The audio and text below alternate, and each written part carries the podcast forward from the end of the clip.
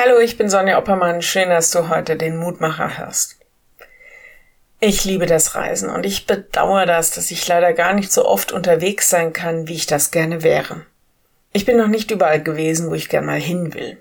Und ich weiß, es gibt einige von euch Hörern, die brauchen das gar nicht, aber mich zieht es immer wieder in die Ferne. Ich möchte die Welt entdecken. In meinem Glauben erlebe ich beides.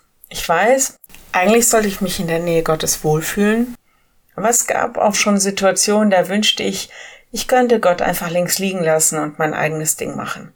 Mich quasi verabschieden aus meiner Berufung, manchmal auch aus meiner Nachfolge. Es gab auch schon Situationen, da habe ich mich ganz weit weg von Gott gefühlt. Eher unfreiwillig habe ich mich von ihm entfernt, schleichend, so dass ich das erst sehr spät gemerkt habe. Das Losungswort ist in eine solche Situation geschrieben. Da heißt es, Nähm ich Flügel der Morgenröte und bliebe am äußersten Meer, so würde auch dort deine Hand mich führen und deine Rechte mich halten. Psalm 139, 9 und 10. Hier geht's nicht um einen Urlaub in der Karibik, auch wenn Gott uns da natürlich immer noch festhält.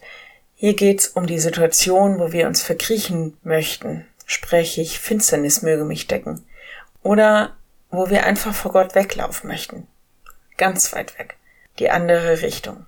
Lass mich in Ruhe. Das soll uns jetzt keine Angst machen, dass wir von Gott nie in Ruhe gelassen werden, sondern dieses Wort soll uns trösten, dass Gott selbst dann noch zu uns steht, wenn wir uns entfernt haben. Er lässt uns nicht los, weil er uns in seiner Liebe festhält. Er macht das nicht, um uns unter Druck zu setzen. Er macht das, weil er nicht bereit ist, uns, uns selbst der Einsamkeit, der Krankheit, der Aussichtslosigkeit, der Gottverlassenheit zu überlassen. Er weiß, was gut für uns ist. Deshalb gibt es keinen Ort und keine Lebenssituation in dieser Welt, wo Gott uns nicht nahe sein kann und will. Und die Tatsache, dass du diesen Mutmacher hörst, ist im Grunde ein Zeichen seines Heiligen Geistes und seines Wirkens in deinem Leben. Wenn du magst, dann bete doch noch mit mir. Herr, du hältst uns, wenn wir ins Bodenlose stürzen und du gehst uns nach, wenn wir uns verkriechen aus irgendwelchen Gründen. Führ uns wieder zurück in deine Nähe und in das tiefe Vertrauen in dich. Schenk uns diesen Trost, der aus deiner Liebe kommt und halt uns in deiner guten Hand geborgen. Das bitten wir dich für uns und unsere Lieben. Amen. Morgen ein neuer Mutmacher bis dahin. Bleib behütet. Tschüss.